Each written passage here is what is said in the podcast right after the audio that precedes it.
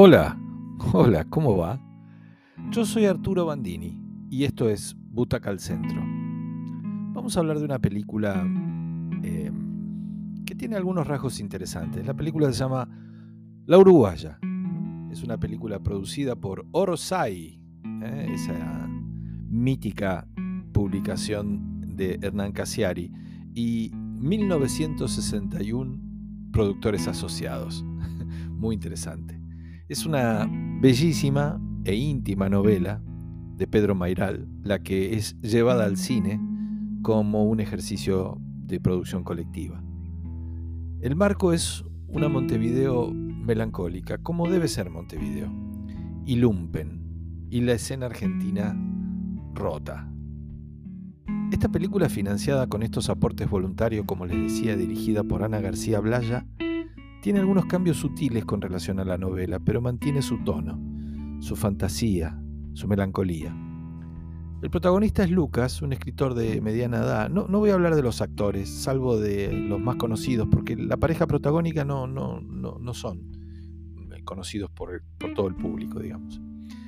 Este es un actor de mediana edad, más cerca de los 50 que de los 40 ya, ¿no? Que duda de su talento, porque está en esos bloqueos creativos, pero insiste en seguir intentando vivir de, la escritura, vivir como escritor. Y bueno, está en uno de esos baches, en uno de esos baches creativos y de ánimo que todos podemos tener, pero que en su caso son muy vecinos a la desesperación por, por el tema de la guita. Ya no es un pibe, está casado y tiene un hijo y cuentas y obligaciones y preocupaciones que atentan contra esos momentos en los que las palabras tienen que salir su matrimonio tampoco anda bien. Mientras hace equilibrio en esto de la pareja, consigue que le paguen un adelanto, dos editoriales en Uruguay, lo que le va a dar aire para pagar las cuentas y ponerse a escribir sin el peso de tanta preocupación. Pero bueno, él eh, eh, en un viaje a Montevideo va a dar una charla de escritores en una playa y ahí conoce a Guerra. Él va a Montevideo entonces en el nudo central de la película solo por un día, para traerse escondido en el cuerpo esos 15 mil dólares, que son los que le van a cambiar la vida, digamos, de inmediato. Pero no es solo esta peripecia de lo que va la película. La película va de otra cosa, la historia va de otra cosa. Lucas conoció a Guerra, que es una chica joven, una uruguaya desinhibida, que lo fue a escuchar en esa charla, más jóvenes, decididas, bonitas, despreocupada, y él se vuelve loco. Así que Lucas, cuando vuelve a Montevideo a hacer este operativo de La Plata, solo quiere verla, tiene una fantasía con ella. Retomar la historia desde donde la dejaron, que fueron unos besos frenéticos en la oscuridad de una playa.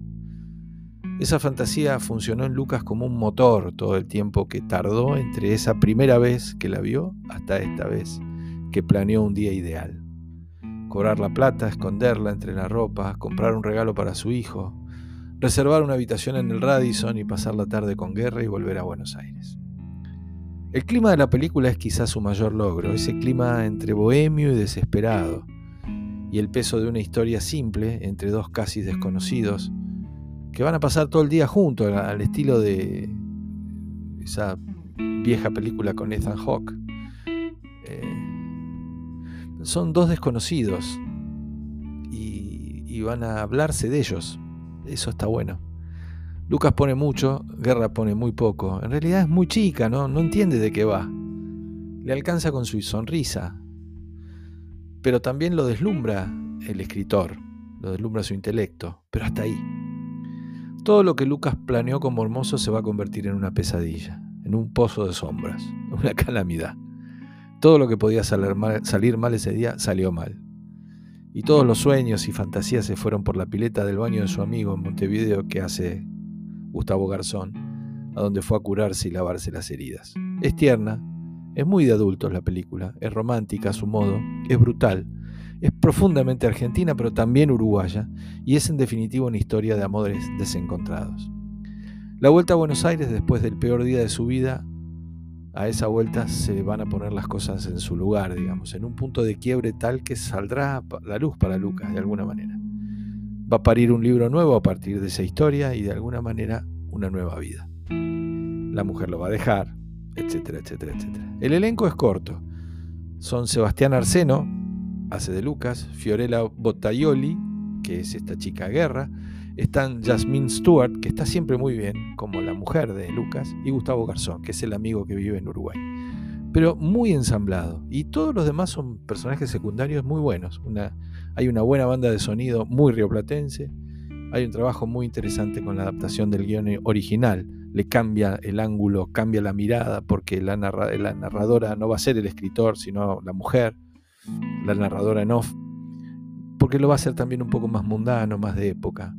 Bueno, como les dije al principio, un buen ejercicio fue financiado por este esquema de crowdfunding por 1961 productores, apoyado, como les conté, por esta iniciativa de Orsay, la productora de Hernán Casiari. Bueno, La Uruguaya es un lindo ejercicio y para los que leyeron la novela les va a traer buenos recuerdos. Es una película de cinco butacas para Butaca al Centro. Que la disfruten.